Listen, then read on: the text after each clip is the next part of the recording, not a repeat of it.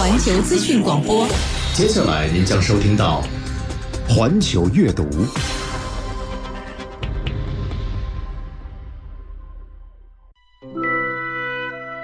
书籍是阶梯，是灯塔，也是钥匙。读书使人志存高远，豁达小畅。当语言和文字缓缓铺陈，前路群星闪耀。环球阅读，跨越古今，对话中外，让你看到不一样的世界。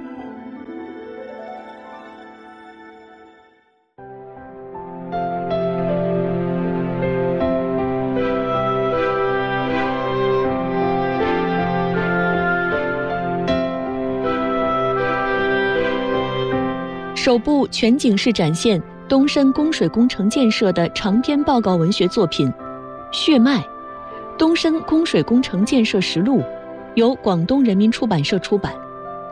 本书讲述了来自珠三角地区的上万名建设者，在党中央领导下，为解决香港同胞饮水困难，克服重重挑战，在东江和湘江之间，搭建起一条。对港供水生命线的真实历程。作家陈启文通过田野调查，抵达当年的一个个施工现场，追踪采访当年的建设者和守护者，还原了东深供水工程各个建设时期的艰辛历程。作品以浓墨重彩讴歌了建设者和守护者们，彰显了他们忠于祖国。心系同胞的家国情怀，勇挑重担、攻坚克难的使命担当，不畏艰苦、甘于付出的奉献精神。本期环球阅读为您带来作家陈启文的长篇报告文学《血脉：东深供水工程建设实录》。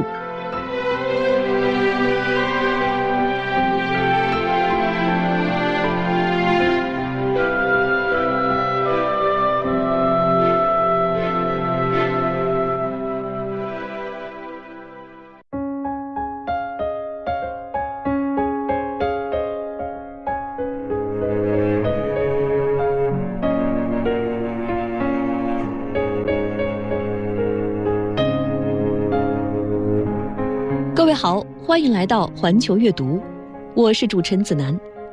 今天我们为您带来作家陈启文的长篇报告文学《血脉：东深供水工程建设实录》。翻开香港的史册，干旱缺水一直长时间困扰着这里。每逢大旱，水荒必至。一九六三年。一个从东江引流入港的工程计划正式开启。这一工程最初命名为“东江深圳供水灌溉工程”，简称“东深供水工程”。从1964年春天到1965年春天，来自珠三角地区的上万名建设者，以要高山低头，令河水倒流的意志，在短短一年时间就建成了一座。全长八十三公里的大型跨流域供水工程，谱写了一曲感天动地、气壮山河的奋斗者之歌。此后，一代代建设者和守护者秉持初心，接力传承，对东深供水工程进行了三次扩建和一次脱胎换骨的改造，使供水能力提升三十多倍，水质安全。得到根本保障，汇集了沿线各地。迄今，东深供水工程已累计对港供水近三百亿立方米，满足了香港约百分之八十的淡水需求。其水质之优、流量之大、跨越地域之广、科技运用之新，均居世界前列。东深供水工程已成为保障香港供水的生命线。助力了香港经济腾飞，保障了香港民生福祉，支撑了香港的繁荣稳定。多年来一直生活在东江之畔，陈启文对这条河流怀有特殊的情感。自2010年起，他创作推出了系列作品《东江流水的记忆》、长篇报告文学《命脉》《中国水利调查》等。而《血脉》的出版，则完成了他的一个夙愿：书写一部全景式展现东深供水工程建设的作品，让大家有机会认识那些深藏功与名的建设者和守望者。为写好这部作品，陈启文在此前的积淀上，开始了艰难的采访和创作，通过大量田野调查，努力抵达当年的一个个施工现场，全力追寻工程不同时期的直接参与者与见证人，还原了东深供水工程各个建设时期的艰辛历程，同时从细节着手，刻画了建设者群体不畏艰苦。甘于付出的生动形象，从艰苦卓绝的建设，到半个世纪有余的巡护守望，一切都是为了确保对港稳定供水，确保水质安全，让香港同胞喝上安全水、优质水和甘甜水。当清清的东江水从香港的水喉哗哗流出，每一滴水都见证了东江儿女。对香港同胞血脉相连的亲情，也倾注了祖国对香港的关怀。陈启文说：“百里清渠，常吟慈母摇篮曲；千秋功成，永谱湘江昌盛歌。”这副对联高度概括了东深供水的内涵和外延。随着东江水源源不断地流进香港。那旱魃横行的水荒，早已成为了历史，渐渐成为了越来越久远的传说。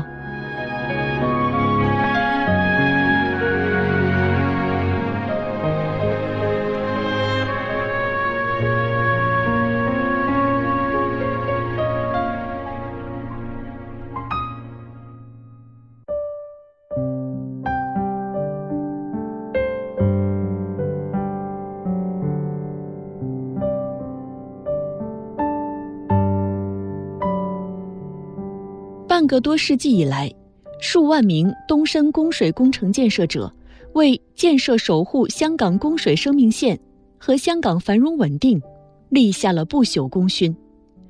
二零二一年，中共中央宣传部授予东深供水工程建设者群体“时代楷模”称号，褒扬他们是建设守护香港供水生命线的光荣团队，号召全社会向他们学习。下面，我们就把时间倒回到一九六四年。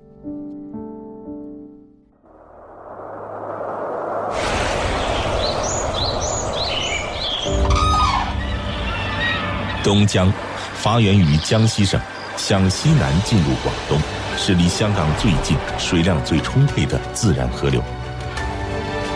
经过勘测，最终定下来的工程方案全长八十三公里。然而，整个工程中难度最大的是要将五十点五公里的支流石马河逆流回调。换句话说，就是要将东江水从海拔两米一级级提升至四十六米。为了让河水逆流，设计师们想了一个办法：先把石马河的 S 型河道取直，然后在沿途安装八个大型水泵，分八级提水到堰田水库。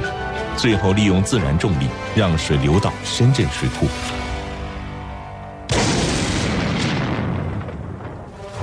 一九六四年二月二十日，东深供水工程正式动工，数万人员参与到工程建设中。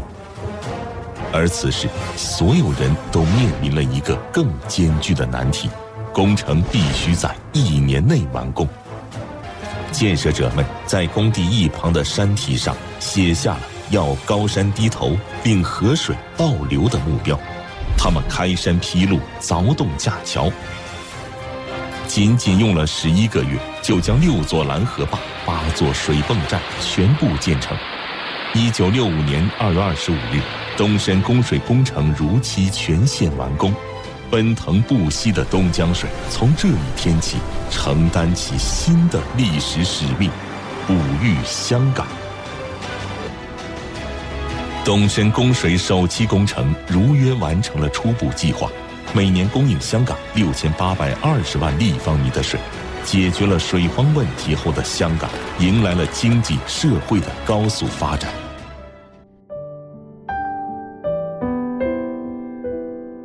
接下来就为您选读作家陈启文的长篇报告文学《血脉：东山供水工程建设实录》。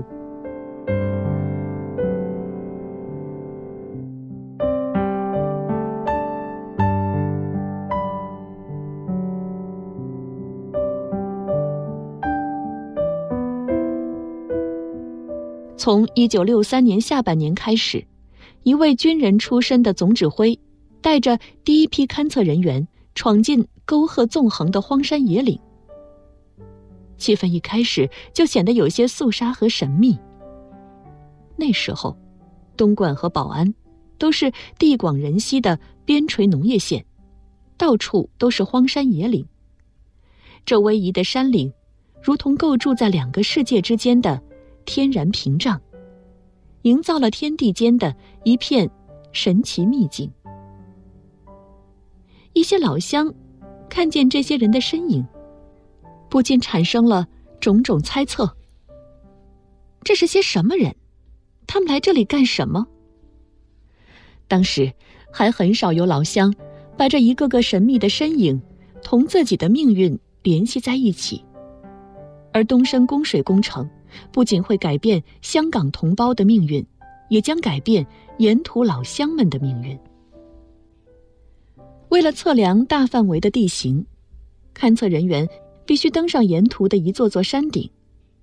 那些测量仪器简陋而又笨重，在翻山越岭时只能扛着、抬着。每测量一公里，来来回回要走十几公里。先做线路测量，紧接着进行横断面测量，还要进行地质勘探。而他们走过的地方。很多都是从来没有人走过的路，甚至根本就没有路。这里的第一行脚印，或许就是这些勘测者最先踩出来的。那时没有防滑鞋，他们就在鞋子上绑上了草绳，但脚底还是不断打滑，每一步都提心吊胆。随着山势越来越高，他们下意识的仰望。山顶上，那和阴沉的天空一起倒扣下来的悬崖，仿佛顷刻间就会坍塌下来。这绝非一种夸张的说辞，这山谷中到处都是山体滑坡和泥石流的痕迹。就在他们攀登和仰望的瞬间，呼啸的山风刮起岩石表面的尘屑，沙沙沙，飞沙走石。打在脸上生疼，还有一块块石头从天而降，仿佛惊雷滚过。许久，山谷和河谷还在一阵一阵震荡。俯身望去，一条河流沉在峡谷的最深处，看上去像筷子一样细。这是石马河，也是山谷中最深的一条裂隙。那时候。谁也不知道裂隙有多深，越是危险和深不可测的地方，越要勘测清楚，看那悬崖峭壁上是否暗藏着山体滑坡的危险。河道里有多少暗礁险滩，在施工过程中需要采取什么措施，然后一一标注在勘测图上。当他们从狭窄陡峭的山径走过。必须用两手抓着岩壁上的野草和小树根，再用屁股蹭着地，一点一点的慢慢往前蹭。他们不是用测量工具在测量，他们是用自己的躯体和生命，在一寸一寸的测量。每完成一次测量任务，都有死过一次又重生般的感觉。珠三角素有地质博物馆之称。在这里会遇到几乎所有类型的地质地貌。就是在这样艰险的环境下，曾光带着勘测人员共完成了各种比例的测量面积，共计四百七十六点五平方公里。其中，岩钻进尺五千三百八十七点九米，土钻进尺两千二百三十八点二米。这些精确到小数点的数字，凝结着他们的滴滴血汗。每个人脸上、身上、手臂上和腿脚上，都留下了一道道伤痕。你甚至不知道受伤的那一刻是怎样发生的。而当你用生命去测量时，连疼痛的感觉也没有了。经过深入勘察和反复论证后。广东省水利电力勘测设计研究院提出了三种方案。第一种是管深沿海线方案，这一方案撇开了石马河，循着东江干流，在东江三角洲下游左岸，东莞后街村附近设站提水，然后开凿一条水渠，沿海边引水至深圳后入港。这一方案的优势是没有崇山峻岭的阻隔。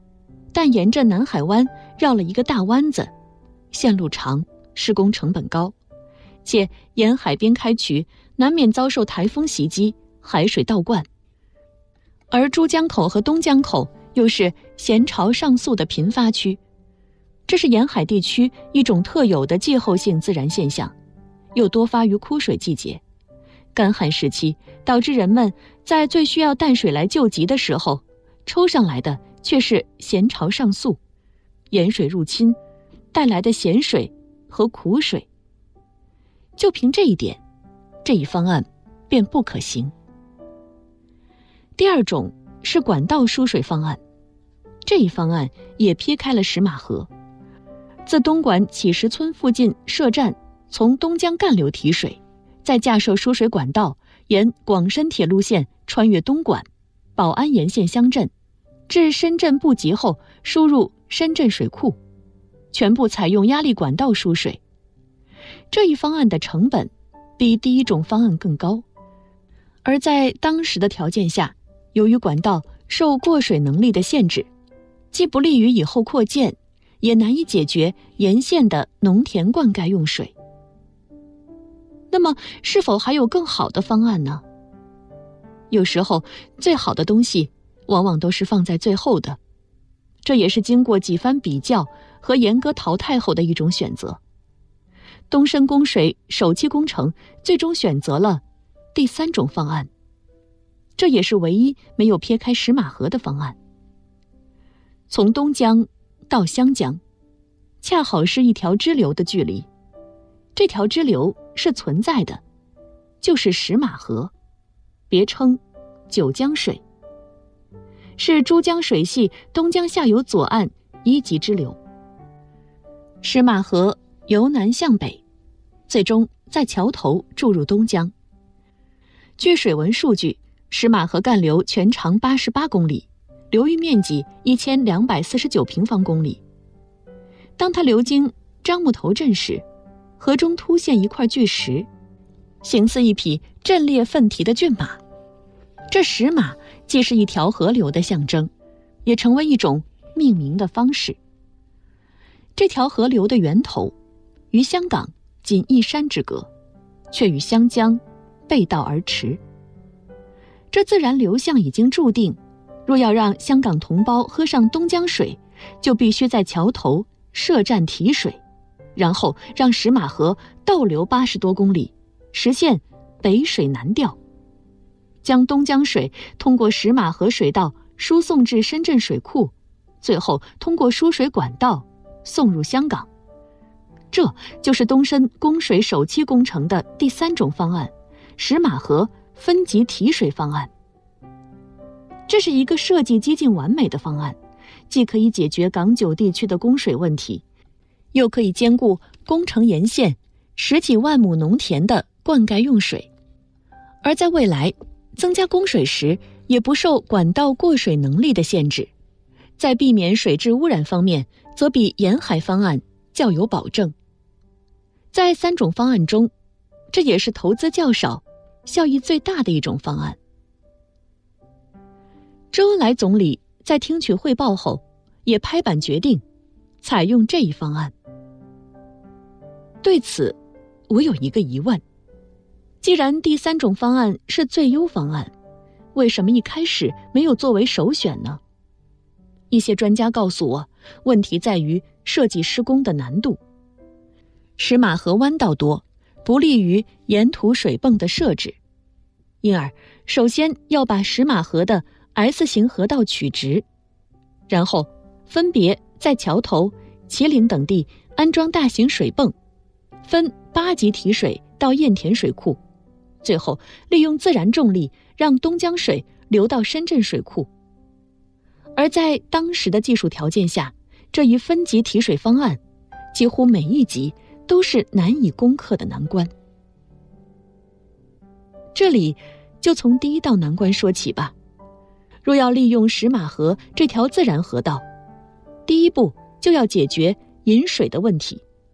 原本是石马河自然注入东江，现在必须倒过来，使东江水注入石马河。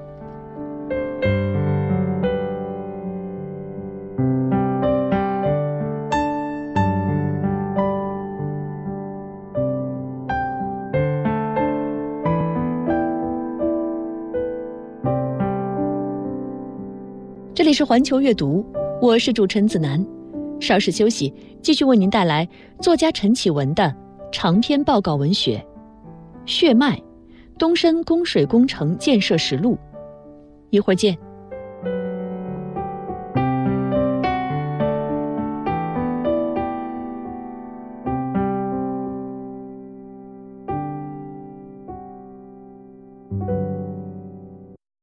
各位好。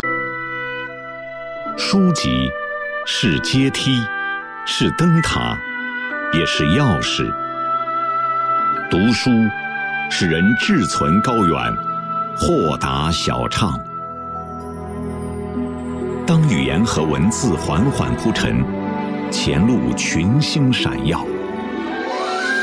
环球阅读，跨越古今，对话中外，让你看到不一样的世界。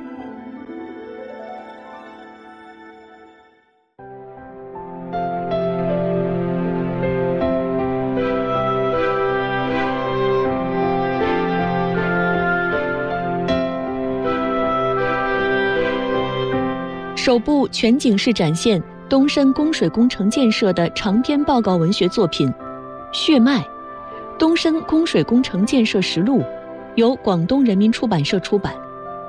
本书讲述了来自珠三角地区的上万名建设者，在党中央领导下，为解决香港同胞饮水困难，克服重重挑战，在东江和湘江之间，搭建起一条。对港供水生命线的真实历程。作家陈启文通过田野调查，抵达当年的一个个施工现场，追踪采访当年的建设者和守护者，还原了东深供水工程各个建设时期的艰辛历程。作品以浓墨重彩讴歌了建设者和守护者们，彰显了他们忠于祖国。心系同胞的家国情怀，勇挑重担、攻坚克难的使命担当，不畏艰苦、甘于付出的奉献精神。本期环球阅读为您带来作家陈启文的长篇报告文学《血脉：东深供水工程建设实录》。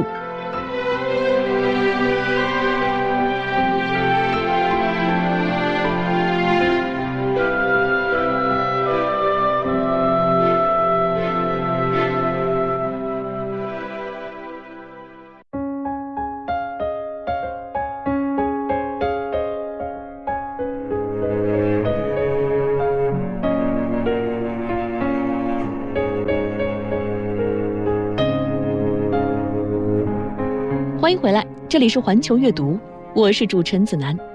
今天我们为您带来作家陈启文的长篇报告文学《血脉：东深供水工程建设实录》。东深供水不同于一般的供水工程，它是哺育粤港两地同胞的生命水，共饮一江水，粤港两地情。跨越半个多世纪，给香港送水的人换了一茬又一茬，工程也历经多次扩建改造，但任凭风吹雨打，血浓于水的同胞情谊从未改变。打开水龙头，这件不起眼小事的背后，藏着艰辛而悲壮的历史，更藏着似水般绵长深厚的亲情。随着工程不断升级，东江水源源不断地流进香港，那旱魃横行的水荒，渐渐成为传说。从2015年至今。香港国民教育促进会连年举办香港青少年“东江之水越山来”历史溯源活动，在前辈们的感召下，已有越来越多的香港青少年从湘江走向东江，参观东深供水工程。作家陈启文将历史的片段、个中的人物与事迹真实转化为艺术真实，最终成就了这部。集史料性与文学性、严肃性与可读性于一体的纪实文学作品《血脉》。《血脉》一书共有八个章节，在叙述东深供水工程建设、扩建及改造历史的同时，穿插从建设者全体代表人物视角出发的细节描述，全方位地展现了东深供水工程建设、水质管理、维护监理等各个方面。本书还引用了许多精确数据，配合具有代表性的历史图片，深入浅出地描绘了这一跨世纪工程的建设及运营。接下来就为您选读作家陈启文的长篇报告文学《血脉：东深供水工程建设实录》。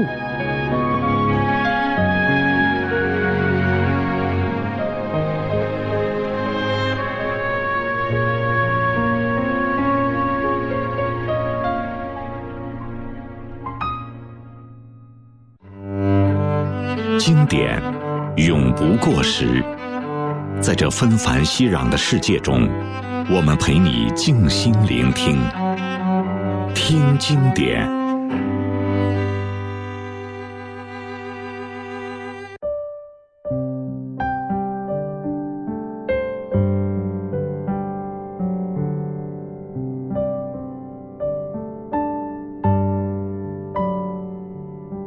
桥头太原。位于东江左岸畔湖村东南侧靠山坡，这个多少年来一向默默无闻的小地方，在一九六四年早春，仿佛一夜之间就出了名。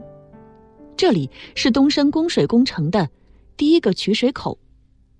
当年的建设者们在这里建起了石马河分级提水的第一级抽水泵站——太原泵站。经地质勘探，这里。可以满足地基承载力，但作为取水口，这里距东江干流还有近三公里的距离，必须先开挖一条人工渠道——新开河，使太原泵站能在最短的距离和较高的水位抽取东江水。再建一座四孔的进水闸，将东江水引入泵站前的集水池，提水注入输水管道。这个泵站。除供水和灌溉外，还负担着围内排洪任务。为此，新开河和太原泵站是以石马河五十年一遇的洪水与东江普通洪水相遇作为设计标准，又以东江五十年一遇的洪水与石马河普通洪水作为校核标准。在泵站上游一侧另设压力水箱，若由于围外水位高而不能自流排涝时，即可经压力水箱和泵站边管道迅速启动排洪排涝，这就大大减轻了洪涝灾害的压力。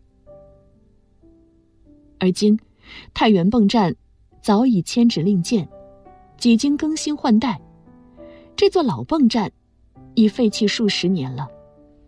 但当年的设施和设备基本上按原貌保存下来。一河碧水通过敞开的闸门，正滚滚向南流。这是我们窥探似水流年的一个窗口和参照物，哪怕用今天的眼光看，依然能看出当年的设计者从零到一的开创和长久造福于世的执着追求。而对于东深供水工程总指挥曾光和他的战友们，这是东深供水的龙头工程，也是一个史无前例的开端。流水一直指引着我的方向，但没有谁能踏上昨日的道路。近六十年过后，那最早一批参与东升供水工程勘测、规划和设计的老前辈，如今安在？岁月不饶人啊！当年的总指挥曾光于一九八六年六月离休，二零零二年在广州病逝。廖远奇、廖刚林。马恩耀和迈尔康等老前辈，除了一位多年前就已移居国外，其他几位均已与世长辞。这让我的追寻，如同在逝去的时光中追光，而在时间的光影里，都是一些碎片。几经周折，我终于寻访到一位当年的技术设计人员，王寿勇。眼前这位八十六岁的老人，在那时还是二十多岁的小伙子。他这一头苍苍白发，当年还闪烁着又黑又亮的光泽。人生岁月，从来没有倒错，一切都是顺序。而一旦拉开时空的距离，却又总是令人畅叹唏嘘。但王老看上去一脸平静。平静的，让我暗自吃惊。一个人兴许只有曾经沧海，才会如此波澜不惊。在他漫长的人生中，履历其实很简单。他是云南人，二十世纪六十年代初毕业于成都工学院水利系，被分配到广东省水利厅设计院水工一室，从技术员到广东省水利水电科学研究院副总工程师。一直坚守在水利工程设计岗位上，直至退休。他这一生就像从一张张图纸上走过来的，不知参与设计了多少大大小小的工程，连他自己也数不清了。但一说到东升供水工程，他那微微眯缝着的眼睛豁然一亮，感觉一下变得精神了。早在一九六三年国庆节前后。王寿勇便接到东升供水工程的设计任务，大伙儿忙活了几个月，连春节也在加班加点干。直到一九六四年春节后，设计方案基本确定，接下来便进入技师阶段。所谓技师阶段是一个专业术语，指施工单位可以按照图纸进行施工的设计阶段，必须将技术设计和施工详图合并设计。而东深供水首期工程的一大特点，就是采取现场设计和施工密切配合。这是切实落实设计意图、降低工程风险、确保工程质量、推进工程顺利实施的关键步骤。随着指挥部一声令下，所有工程设计技术力量都被调往施工现场，大伙儿随即开赴一线。那真是如军令一般啊！我们这些设计人员，每个人带着几件换洗的衣服，一个背包卷一个脸盆，或提个水桶，就搬到工地上去了。一位白发老人的讲述，不知不觉就把自己带回了年轻的岁月，也把我这个历史追踪者带进了当年的现场。那是，一九六四年二月，还是农历正月初。连年都还没过完呢。岭南春早，却也有春寒料峭的时节。出门时，阴风裹挟着冷雨，一阵一阵袭来，每个人都倒抽了一口冷气。接下来便是一路风雨，一路颠簸。到了工地，举目一望，第一眼看见的就是山坡上大写的标语：“要高山低头，令河水倒流。”这是东升供水工程建设者书写在高山流水之间的山盟海誓。那一股奔涌而出的豪情，令人精神为之一振，感觉心跳一下加快了，热血开始沸腾。在八十多公里的施工线路上，总指挥部设在东莞塘下，这是一个群山环抱的千年古镇。东与清溪镇相邻，北与樟木头相连，南与凤冈、深圳交接。在逶迤起伏的山岭中，石马河由南向北奔涌而下。这里既位于石马河流域的中心位置，也是东深供水工程的一个枢纽。到了指挥部后，技师设计人员又分成几个小组，分驻在桥头、塘下。清溪马滩、凤冈竹塘等工地，分工负责闸坝、泵站、渠道和桥梁设计。另设一个专门小组住在深圳水库，负责供水系统工程设计。从一开始，曾光这位军人出身的总指挥，就是以战略思维来统领工程。他将整个工程当做一个大战役来对待，整个工程就是一条。漫长的战线。由于线路多、构筑物多、施工点分布广泛，一开始还真有点手忙脚乱的感觉。而一旦开工，全线的制梁厂、土石方堆放的渣厂、混凝土搅拌厂、炸药库、供电设备该怎么布置？对工程管理稍有了解的人都知道，大型水利工程的施工管理，往往比其他工程项目。要复杂的多，在千头万绪中，战场思维还真是一种化繁为简的方式。为此，总指挥部将全线划分为四大工区，分辖八大工段、两个水库，施工现场以工区为单位铺开，工区就是战场，众将听命，职责分明，兵分数路，奔赴各自的岗位和阵地。这就像作战部署一样。曾光也表现出了他性格中很强势的一面。他用一个又一个的必须，把每一件事都斩钉截铁的落实到位。指挥作战，最重要的就是要有一幅全线作战图。此前，第一批勘测设计人员对工程全线已进行过勘测、规划和设计，但他们提供的还只是。五万分之一的勘测设计图，这大图大方案只是规划设计的第一步。到了技师阶段，必须在施工现场进行深化和细化设计。这也是指挥部给全线技师设计人员下达的第一个任务。在一个月内，全线技师设计人员必须描绘出五百分之一的全线施工作战图。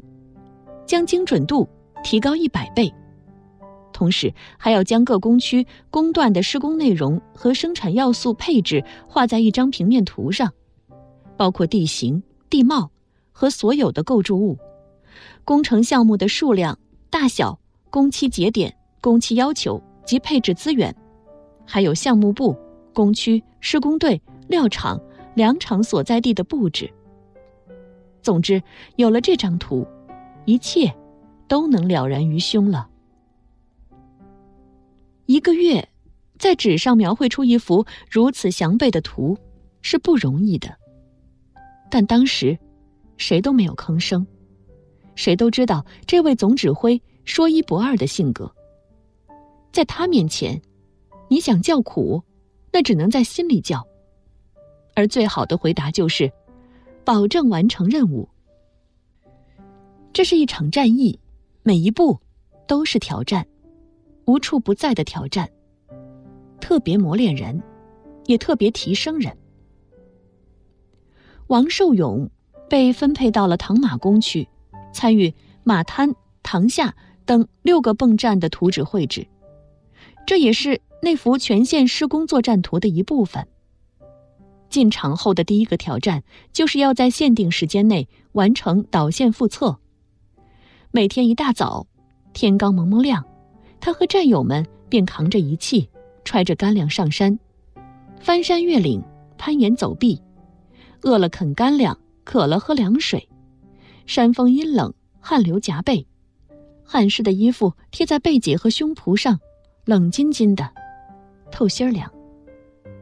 他们先做导线复测，将整个线路复核一遍，接着进行横断面复测，用半个月时间完成了唐马工区的路线复勘工作，在一幅施工作战图上描绘出了属于自己工区的所有元素。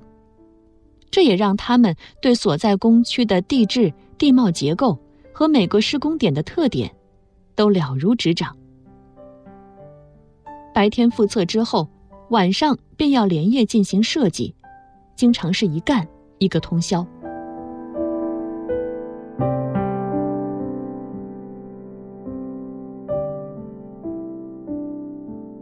这里是环球阅读，祝琛子楠代表节目编辑于清凡。监制林颖，感谢您的陪伴。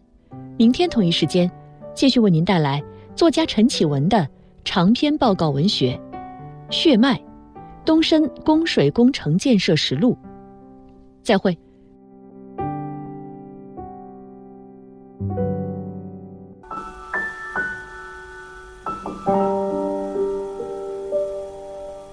晚风轻吹，一晚星辉满天。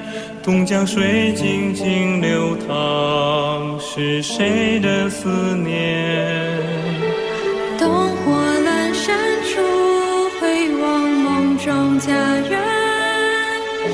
永远清澈是我们最深的眷恋。你是梦的港湾，看波光潋滟，风雨彩虹，只为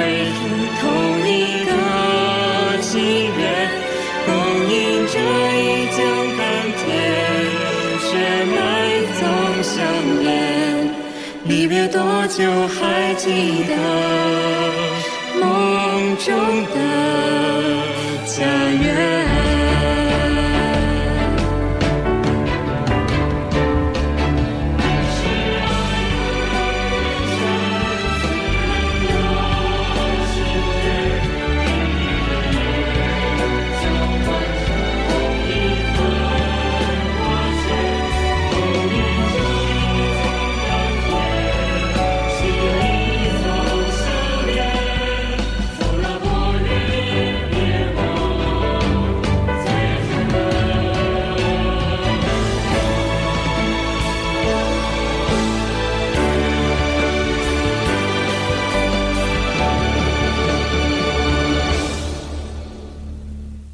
在接下来的节目中，我们将继续为您带来更多精彩内容，欢迎您的持续关注。